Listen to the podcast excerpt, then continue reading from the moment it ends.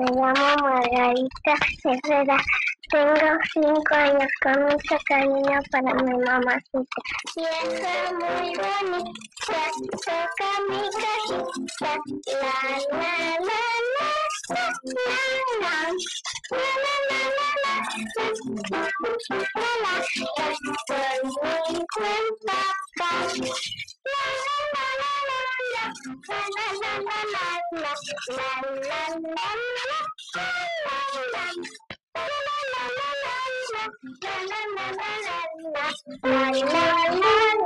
la, la.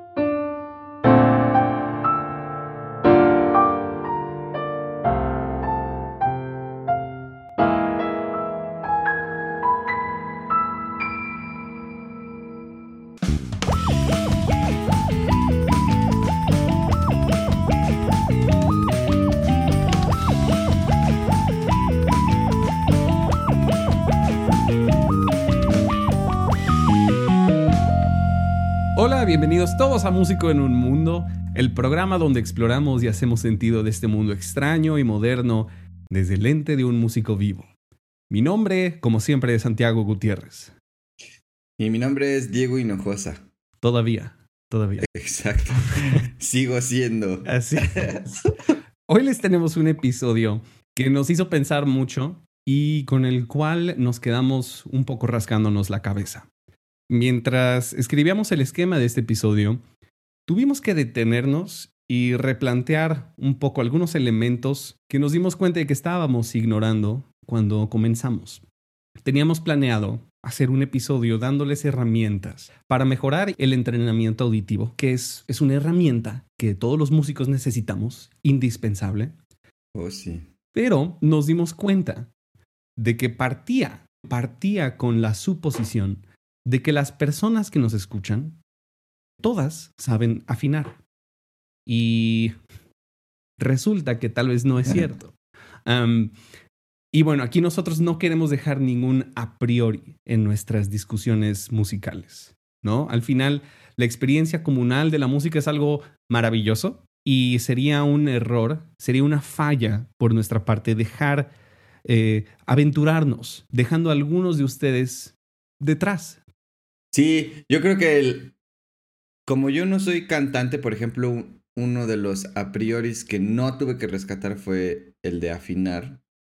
Pero yo siendo guitarrista, por ejemplo, no sé, creo que sí es una, una cuestión interesante porque yo diría la guitarra, a la, la guitarra y el bajo eléctrico son instrumentos que no necesitas afinar casi casi en lo absoluto.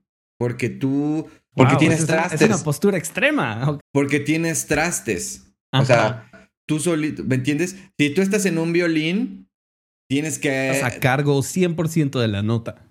Ajá, tú estás igual en un cello, en el, en el contrabajo, e inclusive en un bajo eléctrico fretless, pues que no tenga trastes. Pero en la guitarra y el bajo eléctrico, tú aprietas una nota o sea, claramente tienes que afinar la guitarra antes, ¿va? Pero. Pero la afinas con una aplicación, etcétera. O sea, siento que no es como tocar un aliento, que igual, en cualquier aliento tú estás a cargo de la nota que sale y tienes que afinarla chido. Y hasta tienes más, este, movilidad en cuanto a, por ejemplo, hay muchas, en las secciones de alientos en las secciones de cuerdas, dependiendo el acorde, dependiendo el contexto armónico, y dependiendo de la instrumentación que esté atrás de ellos, modifican la nota hacia arriba o hacia abajo, o sea, en cents, que no sé cómo se dice en español, pero grados muy pequeños, ajá, para que suene mejor. Y ese control lo tienes con el instrumento. En la guitarra no tenemos ese, o sea, Sí, no tenemos ese control. Tú tocas un acorde y te la. O sea, te la pelas, pues. Ajá. Sí, este, salga lo que. Y esperas lo mejor. Sí, exacto, exacto. Sí, ok, ok. Y es, es que sí, es extraño, porque toda esta, esta cuestión de la afinación, como, como mencionamos en, en episodios anteriores, que se siente, se siente muy bien decir eso, episodios anteriores, es un proceso mental que ocurre antes de cualquier proceso musical. Diría yo que es el, es el origen del proceso musical. la concepción mental. Del tono. De la pues. afinación, de, ajá, llamémosle el, el Big Bang musical, ¿no? La generación espontánea de la armonía ocurre en tu cabecita, siempre. Y Sí. a veces se nos presenta esta noción por allá afuera em, de que existen, existen dos tipos de personas en este mundo. Los que saben afinar y los que no saben afinar, ¿no? Y pues no lo sé, ¿no? O sea, e- en este punto llegamos a, a un, a un parteaguas, ¿no? Porque este programa, Músico en un Mundo, no busca excluir a nadie, ¿no? Si hay algo que está muy claro para mí es que todos los músicos, independientemente de nuestras dificultades, estamos intentando hacer lo mejor que podemos todos los días, ¿no? Nadie, nadie sale al escenario y dice, no hice un gran esfuerzo. Pues no, no. Em, y sí, como, como Dieguito bien dijo en episodios anteriores, nosotros solo somos músicos que pues, al Chile sobrevivimos, ¿no? Y, y logramos mantener un tipo de vida, un, un tipo de llama viva durante los últimos 10 años, ¿no? Cuando empezamos a estudiar música formalmente.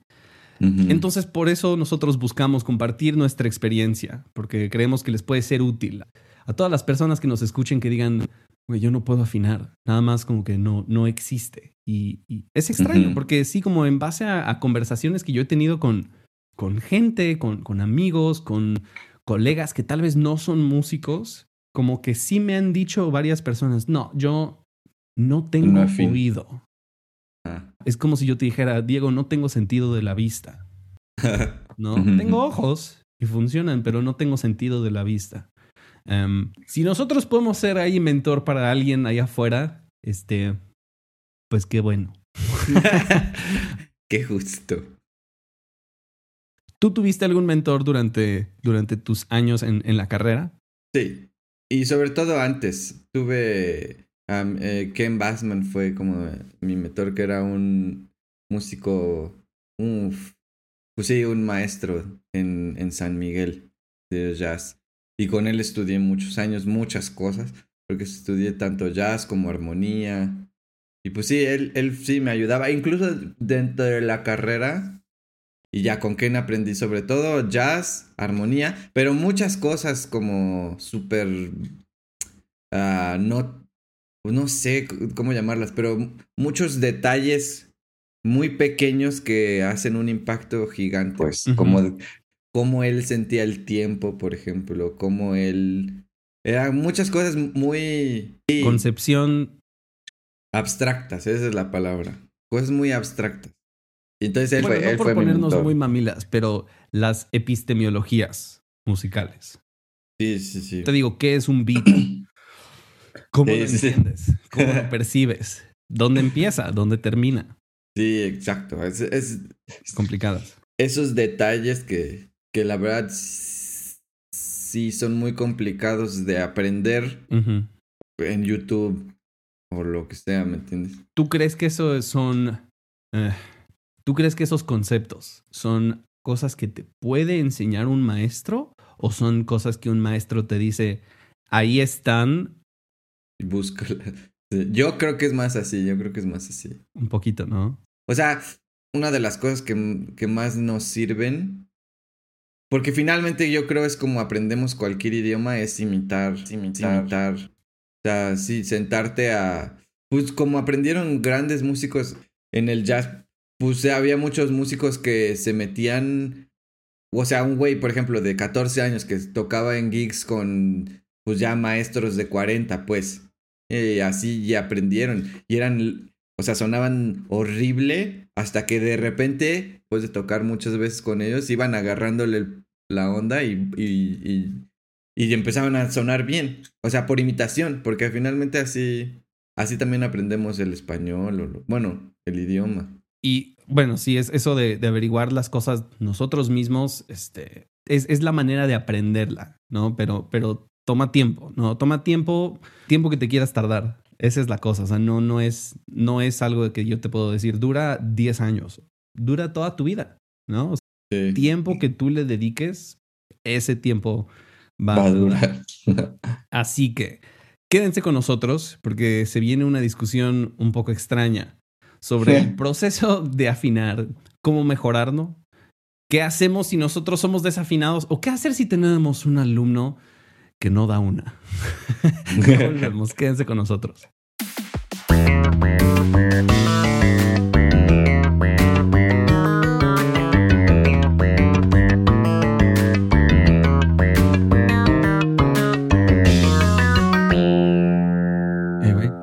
Tengo una pregunta.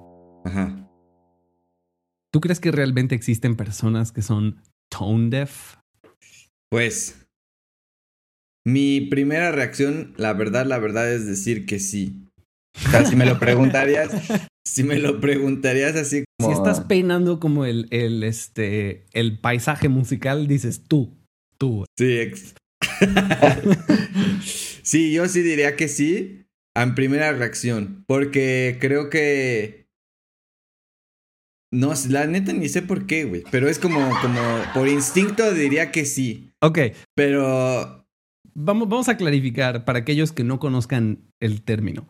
Tone deaf es un término muy común en inglés Em, alguien que es tone deaf es básicamente alguien que es desafinado, pero va más allá que solo desafinar la voz mientras cantan, sino son personas que, como su traducción literal indica, son sordos a los tonos, tone deaf. Entonces, alguien que es tone deaf es, una persona que no puede identificar cuando una nota es más grave que otra. O sea, si les das dos notas y les dices cuál es la más grave, como que no te saben responder. Es gente que no te sabe responder si una escala sube o gente que no te sabe decir si una escala baja, que tienen una enormísima dificultad de replicar notas con la voz. Em, y, bueno, considerando todo esto, te, hago la pregunta. ¿Tú crees que realmente existen o, o tal vez es una explicación un tanto perezosa que algunos maestros utilizan?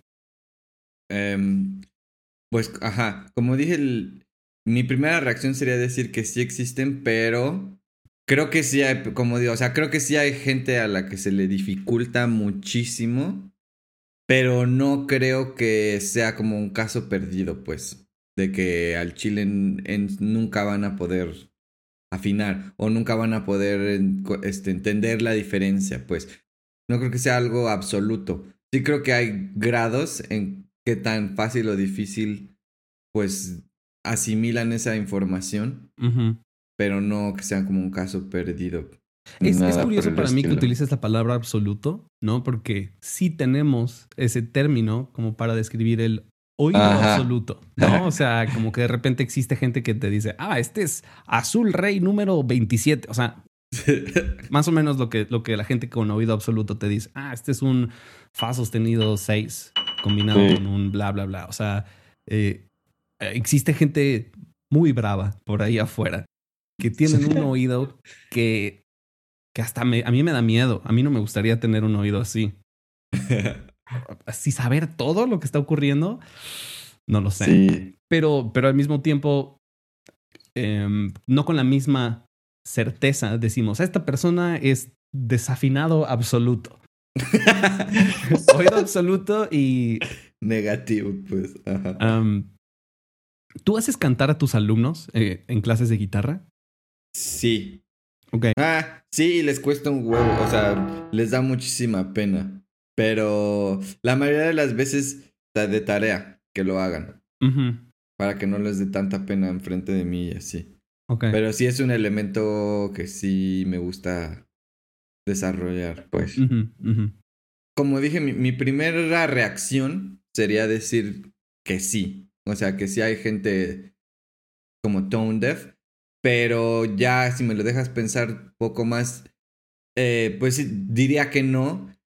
Porque sí, sí creo que efectivamente hay diferentes grados de, ah, de facilidad o de dificultad, pues, de asimilar ese tipo de información respecto al, al tono, pues.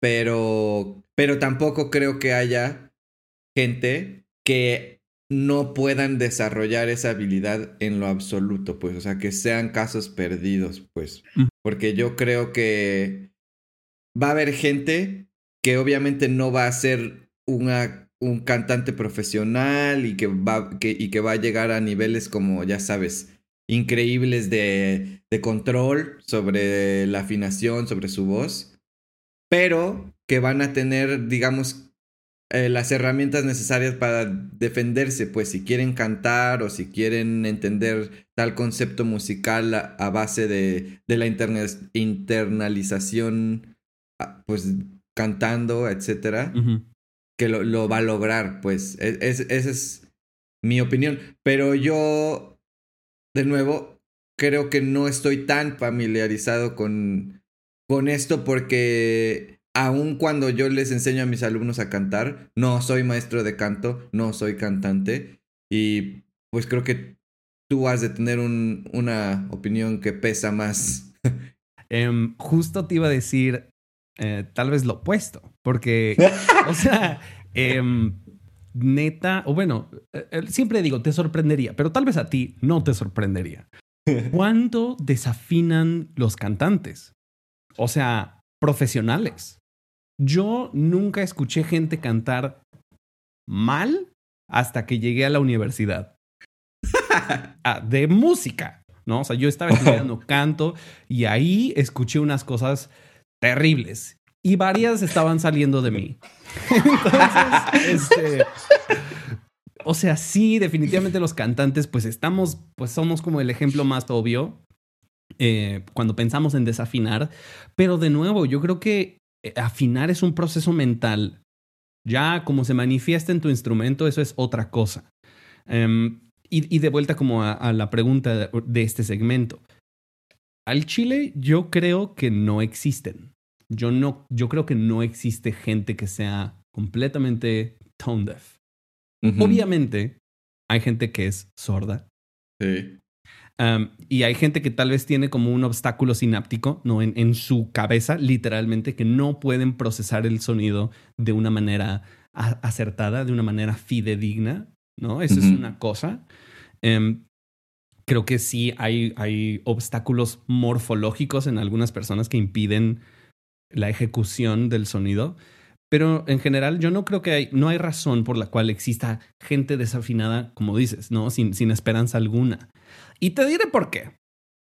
Porque pueden hablar. ¿No? O sea, tú más o menos hiciste referencia a esto en el, en el segmento anterior, pero ¿cómo aprendiste a hablar? Escuchando. Escuchando el idioma, ¿no? Tú oíste un balbuceo, reconociste los patrones y los replicas los imitas y lo convertiste en tu idioma. Y eso es un proceso increíblemente complejo, increíblemente difícil. Y si no reconocen lo difícil que es, ustedes que estén aprendiendo otro idioma o sepan hablar otro idioma, van a saber, van a reconocer lo difícil que es internalizar algo diferente a lo que ya conocen, ¿no? Sí, y inclusive algo que la verdad yo no me había ni cuestionado ni había estado en cercanía es, pero ahora lo estoy porque, porque mi pareja es este intérprete, intérprete de lengua de señas. Ajá. Es lo difícil que es hablar, o sea, sí. Porque he, he estado en contacto ahora más con, con personas sordas. Wow. Y el, esfuerzo que les toma producir sonidos que sean que, que, nosotros podamos como interpretar como una palabra, pues. Palabras, ¿no? Exacto, porque al final no son palabras. Nada más es, es, un balbuceo. Les toma, les toma muchísimo esfuerzo, muchísimo dinero, muchísimo. O sea, tanto que en realidad nosotros podríamos pensar como. No, pues si le echan muchas ganas lo hacen y, y, esa, va, esa, va, a ser su lengua materna. Pues es como todos nosotros.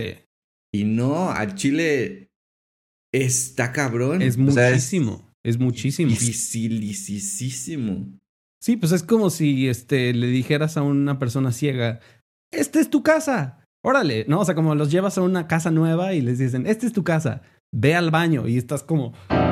Sí, sí, sí. Tratando no, no romperte el, dedito del pie caminando a, donde sea.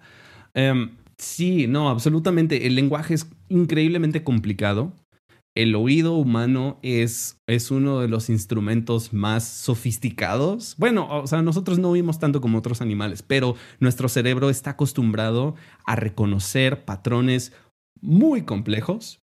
Nosotros acústicamente, cuando estamos hablando, eh, estamos formando un espectro de frecuencias que cambia con cada vocal y con cada consonante que nosotros hacemos. Y, o sea, eso es una.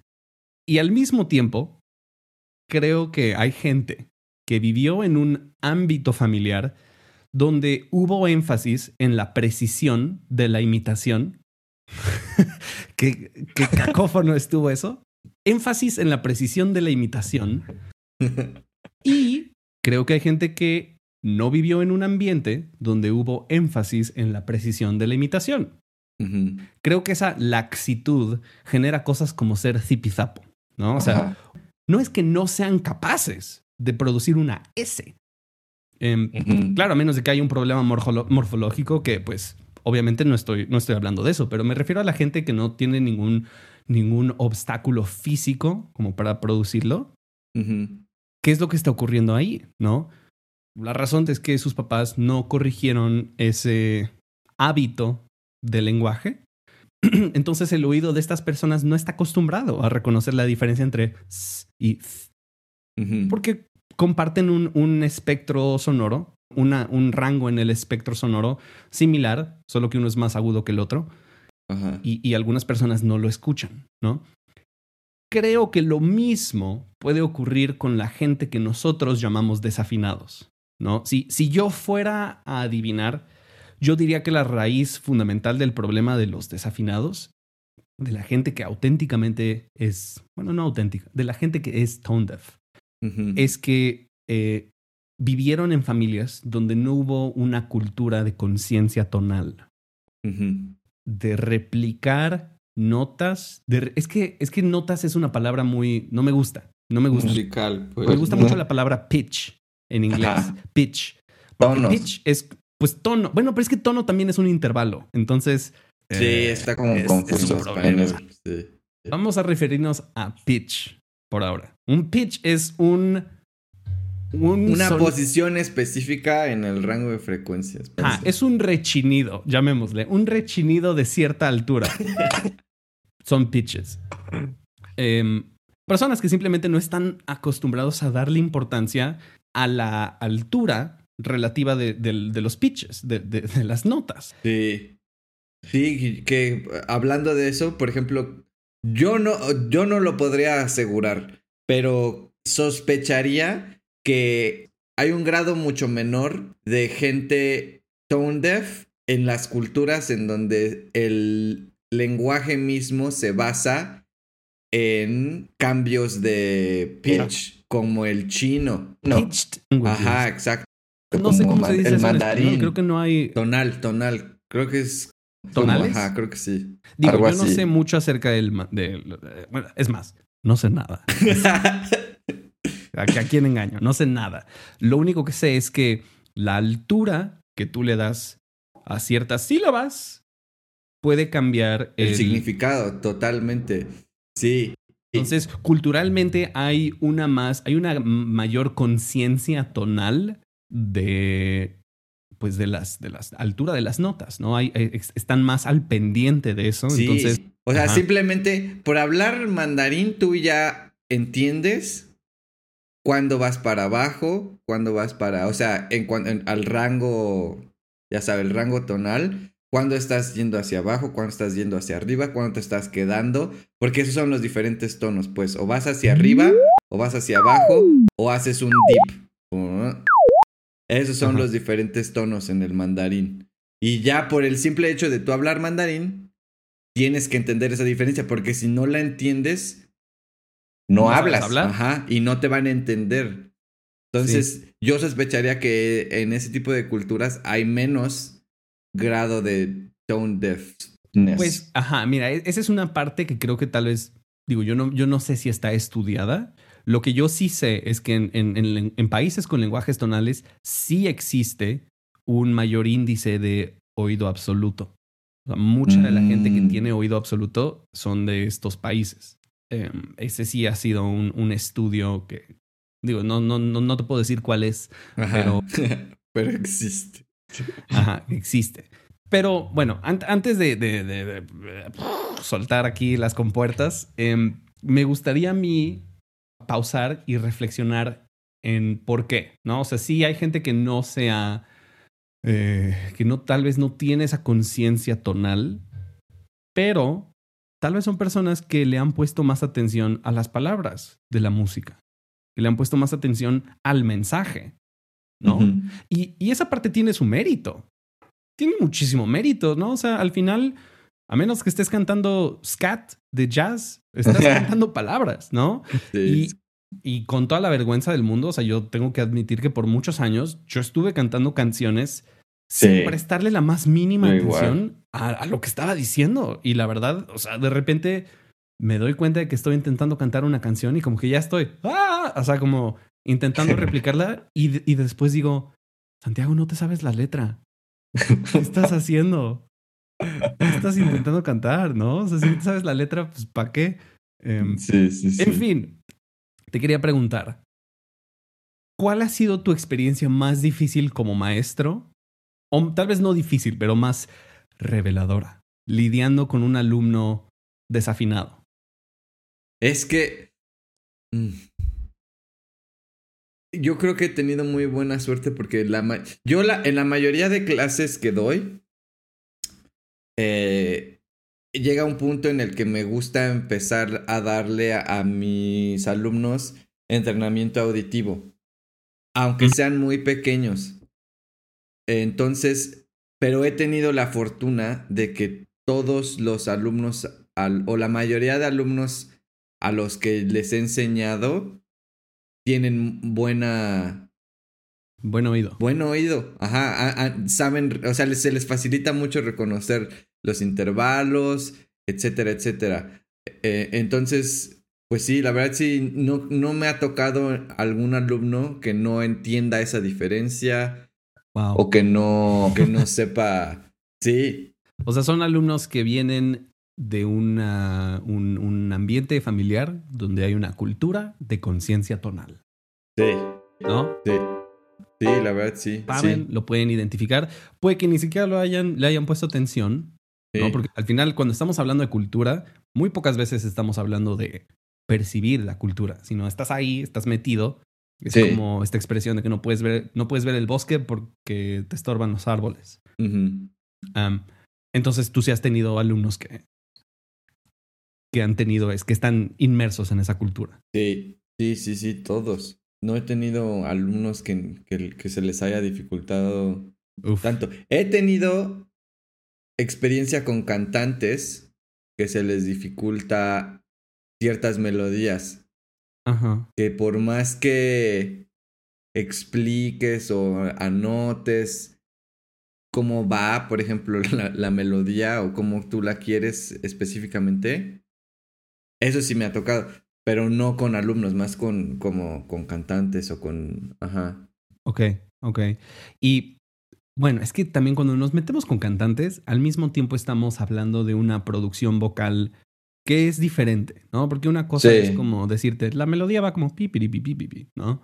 Y otra cosa es como, ok, déjame interpretarla. Entonces, cuando, cuando te pones en, en los zapatos del cantante y dices, voy a interpretar, eh, pues de entrada ya tu cerebro está en otra función.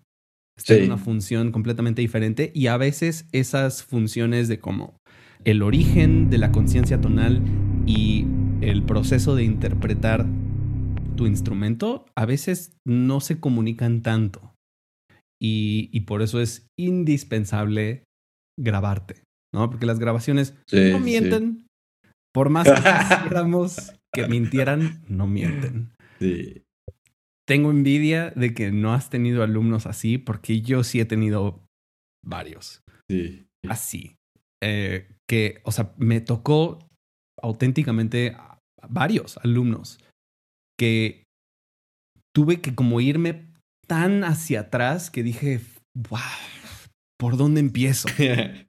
Alumnos que literalmente tocaba una escala de como cinco notas y les decía, ¿esta escala sube o baja?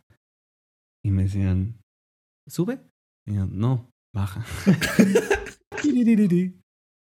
¿Sube? No.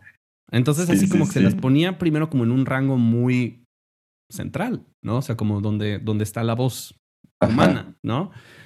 Y ya como que ahí, cuando lo tocaba en esas partes, como que sí lo podían oír, ¿no? Decían, ah, creo que sí, sube. Pero aún como que no estaban familiarizados con qué significaba que subía. Ajá. Em, y luego tocaba como lo mismo tres octavas arriba o tres octavas abajo. Y, ya no. se confundían. O sea, que, que yo veía como que ellos estaban completamente fuera de su elemento. Ajá. Y como maestro es bien difícil. Sí. Me tocó un alumno, por dos años estuve dando clases en, en una universidad aquí en Colorado. Y varias de mi, varios de mis alumnos, yo estaba dando una clase que estaba como abierta para todos los alumnos, ¿no? O sea, era como parte de los requerimientos de los que estaban estudiando música, pero también era una clase abierta como para todos. Ah, sí, sí, sí, Entonces sí. era un problema enorme porque yo tenía gente que estaba estudiando maestría en. Terapia musical y de repente tenía un vato que estaba haciendo como informática que jamás había cantado en su vida y los tenía en el mismo salón. Y yo tenía que hacer que los dos salieran de la clase diciendo, aprendí algo. Sí. Entonces uno de estos alumnos sí me, me rompió todas las, las epistemologías que yo tenía, pero, pero fue como un, ex- un proceso increíble, porque te digo, este, este cuate era científico y de repente como que lo veía muy confundido, así que le decía como, ok, vamos a tratar de cantar este, este pitch. Y me decía, pero ¿qué nota es? Y le dije, como no importa, ¿no? Y el güey me decía así como, a ver, bueno, pero por eso me gusta la palabra pitch. Me decía, ¿cuál es la diferencia entre pitch y nota? Y en ese momento yo dije como, ¿cuál es la diferencia entre pitch y nota? Y así lo pensé y le dije, bueno, nota viene de notación, viene de anotar. Estás poniéndole nombre y lo estás eh, poniendo en un papel, ¿no? Cuando la nota existe en el aire, esa nota es un pitch. Cuando la escribes, es una nota. Y la puedes escribir de N formas, ¿no? O sea, Sí, la puedes sí. escribir de muchas maneras. Y, y creo que para él, lo que, una de las cosas que más le funcionaron fueron precisamente como separar estas categorías, porque hasta que él empezó a separar todo eso, de repente ya empezó como a cantar con más precisión. Digo, siempre hubo, problemas, ¿no? Pero por lo menos dije, ok, estás caminando en la dirección correcta. Te diriges Sí, sí, hacia sí. el norte. Es bueno. Um, pero antes era así, imposible. Era como si, era literalmente como si estuvieras viendo a, a un ciego caminar, así auténticamente, pero vocalmente. Ajá. Sí, y, y bueno, ¿cómo ha sido tu experiencia con trabajando con cantantes? Pues más, más que desafinar, más bien eh, me ha tocado cantantes o, o momentos con, con cantantes que no entienden bien, más bien que se les dificulta muchísimo un cierto pasaje donde, haz de cuenta, es, no sé, es una nota específica que yo quiero, pero ellos, su cerebro va a otra nota en ese momento. Entonces les cuesta muchísimo encontrar esa nota que, que yo quiero en ese pasaje, en ese momento, pues. ¿Son cosas que tú escribes? Sí, o- cosas que, la mayoría, sí, sí, sí, cosas que yo escribo. Sí, sí, sí. Eso es lo que más me ha pasado. Que, que, que es muy, o sea, sí es, es un, es un paralelo interesante porque no es que no sepan qué nota quiero, más bien es su cerebro y Ah, su no la puede localizar en el momento, Ajá. ¿no? Porque pues, es, muy fácil encontrar una nota en el vacío. Sí, ¿no? sí, sí. La replicas. Sí, sí, sí, sí te va bien. Ajá. y la replicas acertadamente. Pero ya en contexto estamos hablando de muchas cosas en movimiento y que es relativo a lo que sea que esté sucediendo ahorita, lo que acaba de suceder y un poco lo que viene adelante. Sí, Entonces, localizarlo todo en el contexto y como ponerlo acertadamente sin fallar es un proceso sumamente complejo. Sí. Y bueno, me habías dicho que a veces pones a tus alumnos a cantar, pero ¿qué tanto practicas tú en tu instrumento cantar? Porque bueno, les, les recordamos que Diego es guitarrista, yo soy cantante. Antes no mucho. No, no como seriamente, o no sea, como, no seriamente, como, como para mejorar en el instrumento, pues. Más bien antes. Tal vez no te considerabas un cantante, ¿no? Antes cantaba, por ejemplo, melodías como para aprenderme la melodía de una canción, pero, pero ahora lo que he estado haciendo mucho más es cantar la armonía. Ajá, cantar la armonía de, de todas las canciones que me estoy aprendiendo. O sea, empiezo por cantar solo el movimiento de los bajos, después bajo y tercera, después la triada y después los acordes completos. Y los, y los canto al aire y así. Eso me ha ayudado increíblemente, pues. O sea, tener todo el. Pues el arsenal, ¿no? Tener la capacidad. Porque aparte los canto o los trato de cantar sin guía. O sea, sin, mm. sin tocar la nota en la guitarra o en el piano. Solamente así al aire. Tratar de cantar toda la canción y toda la armonía de la canción. Para poder pues internalizar toda esa armonía, pues porque sí sirve muchísimo. El problema del, del, canto es que es un instrumento melódico y precisamente por la manera en la que se estudia y la manera en la que se aprende y, y, hay como tanto énfasis en la, en la, interpretación, nos quedamos en una dimensión auténticamente, la dimensión horizontal de la melodía. Y a los cantantes les cuesta mucho trabajo decir, qué nota es lo que estoy cantando dentro del acorde.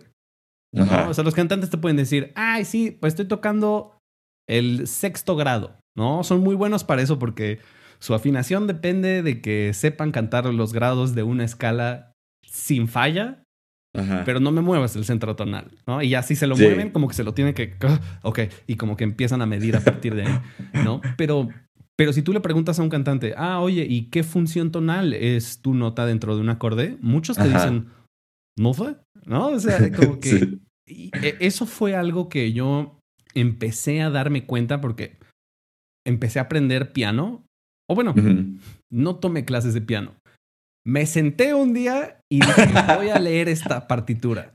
Y así, lentísimo y ya sabes, como súper torpe pero empecé como a tocar y de repente, ¡pum!, empecé como a identificar la armonía de una manera diferente, como más inmediatamente, visual.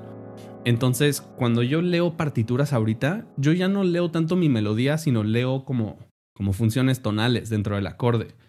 Y diferentes funciones tonales tienen, tienen su propia altura, independientemente de que estés cantando la misma nota.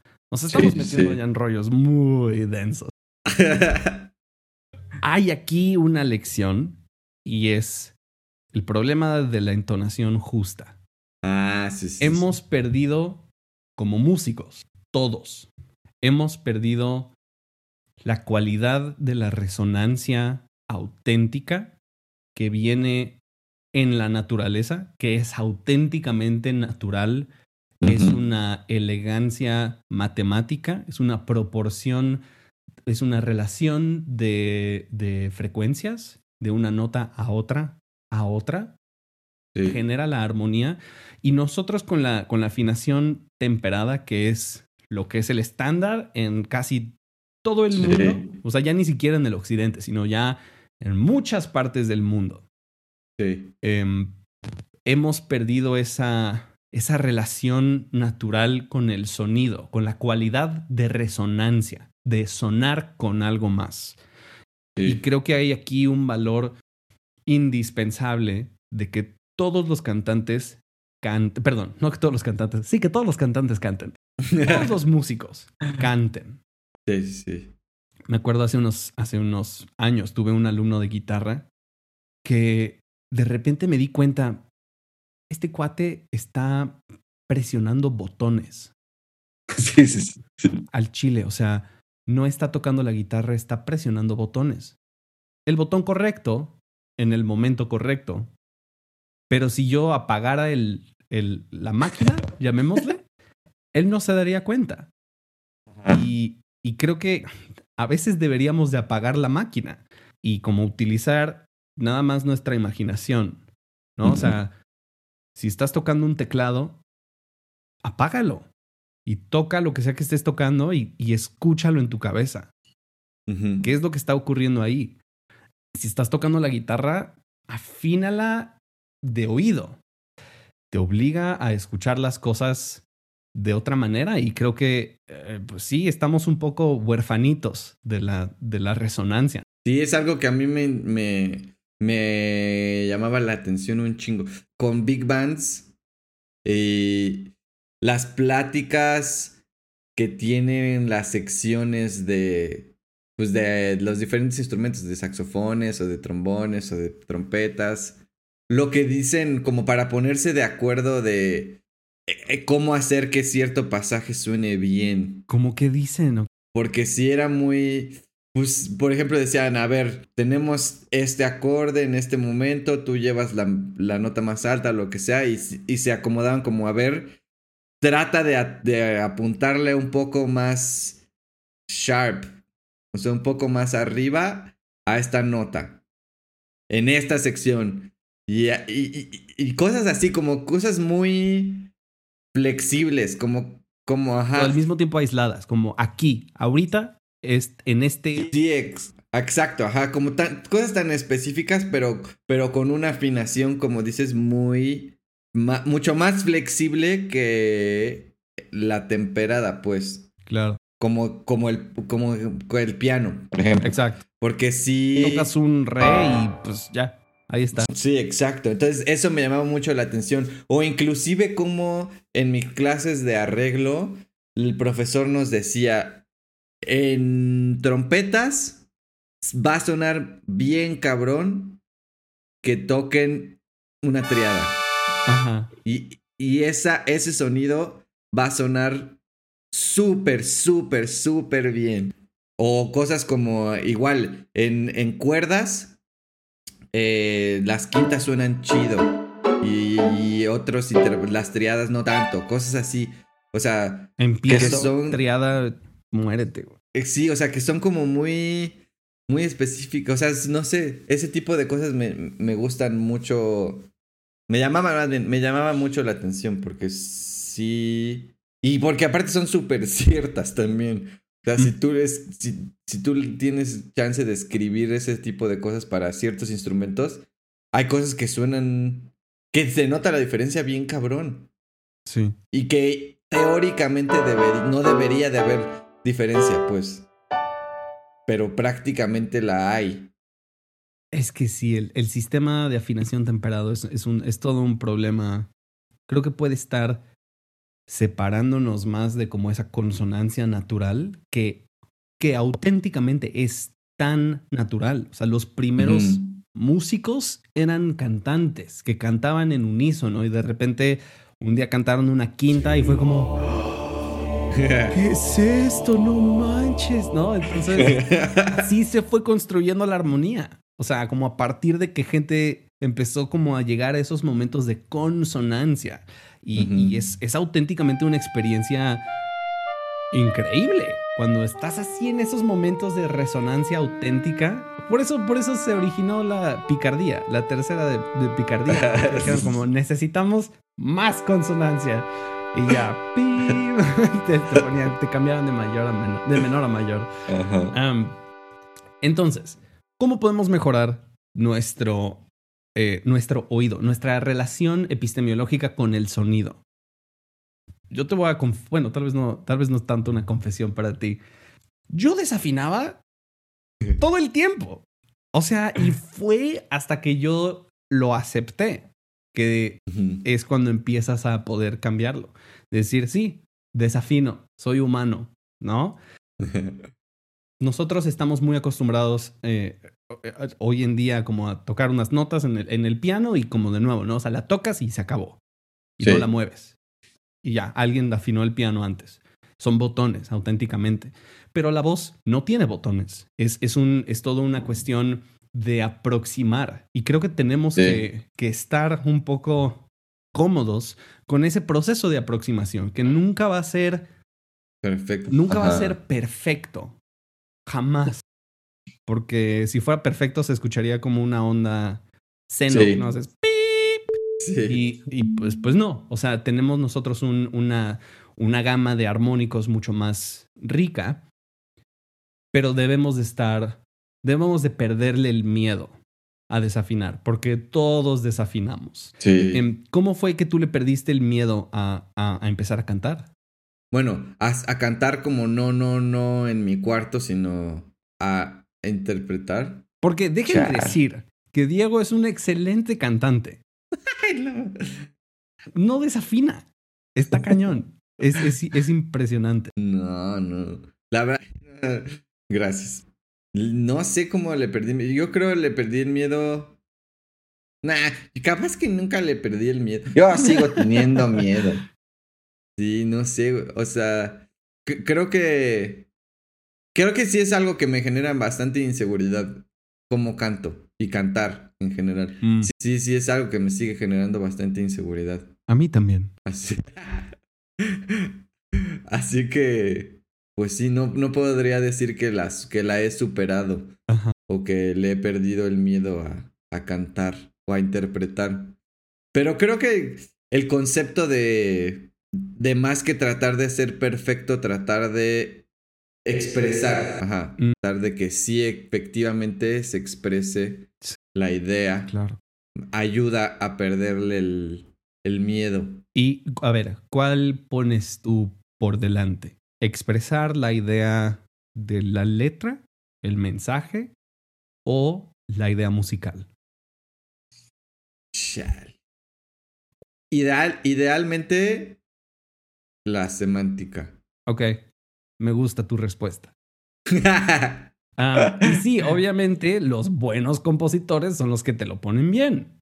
Sí, los sí. compositores que les falta callo son los que de repente le dan más prominencia a la música en sílabas o en palabras que no, no tienen una prominencia sintáctica, ¿no? Tal vez. Y, y toda esa parte es importante porque eso nos, nos ayuda, nos dice cómo cantar. Y cuando tú sabes cómo cantar, te olvidas de cómo cantar. Cuando tú sabes qué hacer, te olvidas de lo que tienes que hacer y lo dejas fluir. Que Sí. es mucho de lo que yo me he dado cuenta de lo que genera la, la dificultad para afinar. El otro problema que genera una dificultad es la registración. ah, sí. Si tú estás cantando exclusivamente en voz de pecho, pues se te acaba, ¿no? Rápidamente. En Sí. cambio, si tú empiezas como a accesar tu voz de cabeza, pues todavía tienes como una octava arriba de eso. Sí. Y creo que sí, esa, esa, el, el problema de la registración afecta muchísimo la entonación porque si tu voz no sabe cómo generar la nota, pues entonces obviamente a la hora que la generas, pues no va, a- no va a estar lo más... Afinada, ajá, como. Sí. Ok. El, el problema del registro y la afinación sí es algo importante y que sí cambia muchísimo también. Inclusive de, en palabras también.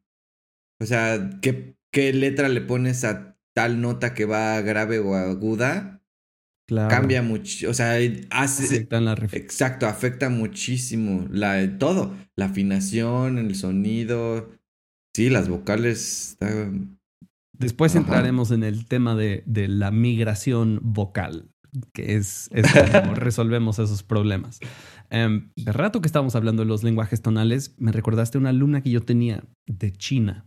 Y fue para mí, pues fue un caso curioso, porque ella era una anomalía, ¿no? O sea, China, estos lenguajes tonales, ¿no? Que idealmente deberían de tener un poquito más de conciencia tonal, pero esta alumna no podía afinar de nuevo para salvarse la vida y ahí yo me di cuenta de un efecto que se estaba, era, era como un efecto compuesto, porque como es un lenguaje tonal, cuando tú estás hablando, estás hablando en voz de pecho.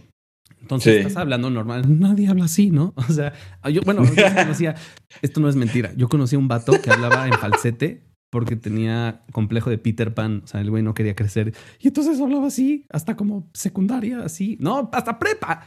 Y, y un día le cambió la voz. Y ya llegó y dijo como, hola, eres un hombre. Pero bueno, el punto es que cuando tú estás hablando, estás utilizando Ajá. voz de pecho. Sí. Y al mismo tiempo estaba esta, esta mujer estaba hablando en un lenguaje tonal. Entonces, cuando ah, un lenguaje tonal, pues subes, subes de, de, de volumen. Y lo que estaba generando en ella era una... Había completamente olvidado su voz de cabeza. No existía. No existía para ella. No sabía que existía. Hasta que un día le dije como, intenta imitar a un chango. Y le hizo como, ¡oh! ¡oh! Y, y como que se sacó de onda completamente, pero no sabía que existía. No sabía que existía como un, una barrera hacia el otro lado de su instrumento. Y eso, esa parte estaba causando problemas durísimos, no solo de registración, sino como de afinación, que yo, yo decía, es que sí puede escuchar, por supuesto que puede escuchar, solo que no conoce su instrumento. Ajá. Entonces, pues, ¿cómo, pues, ¿cómo va a afinar? ¿Cómo va a cantar? No se puede. Sí. Entonces, eh, espero que este episodio les, les dé un poquito de... active su curiosidad musical, como para descubrir qué demonios es la voz, para de, este, tal vez tratar de redefinir cuál es como su relación con el sonido mismo, tratar de encontrar esa consonancia con, con los sonidos que nos rodean, encontrar esas vibraciones que estén a, a, un, pues tal vez un múltiplo amigable, ¿no? De, de fundamental, um, para encontrar mm, esa consonancia y como realmente disfrutarlas. Esa ha sido una, una de las cosas que he estado haciendo un énfasis durante los últimos años con mis alumnos, el decir, vamos a cantar una escala de quintas descendientes y quiero que como cuando juegas fútbol y termina el partido y dices, bien jugado, bien jugado. Así, quiero que hagas eso con cada nota. Y entonces están... Así como, pero bien, decir como, mucho gusto, mucho gusto, mucho gusto.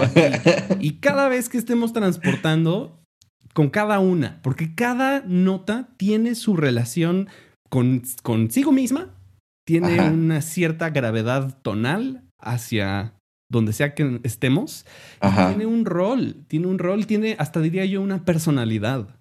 Sí, sí. Y esa es una parte que, como decía Diego al, al principio, ningún maestro te la puede enseñar. la tienes que hacer tú. Y sí. perderle el miedo. Tienes que rifar. Rifar. Ya sea cantando en la regadera o en el coche o en el karaoke. Pues queremos cantar. Todos somos cantantes. Todos. Sí. Todos somos músicos. Nuestro corazón late a un ritmo. Desde el día que nacemos hasta el día que nos morimos, hay un ritmo latente debajo de nuestra existencia. Todos somos músicos. Bien dicho, bicho. Bien dicho, bicho. ok, pues eso es todo por este episodio de Músico en un Mundo. Estamos disponibles. Si ustedes tienen alguna pregunta, alguna, eh, ¿cómo se dice? Inquiry. ¿Pregunta? ¿Algo?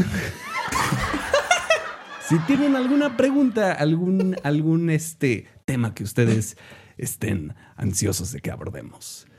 Entonces, sin más por ahora, hasta la próxima. Que estén bien. No, pues muchas gracias por escucharnos. Te invitamos a continuar la discusión con nosotros a través de nuestras redes sociales. Puedes encontrarnos como arroba músico en un mundo. Si te gustó este episodio, regálanos un terreno o una casita o síguenos y suscríbete para que no te pierdas nuestro dulce, dulce contenido. Gracias nuevamente, hasta la próxima.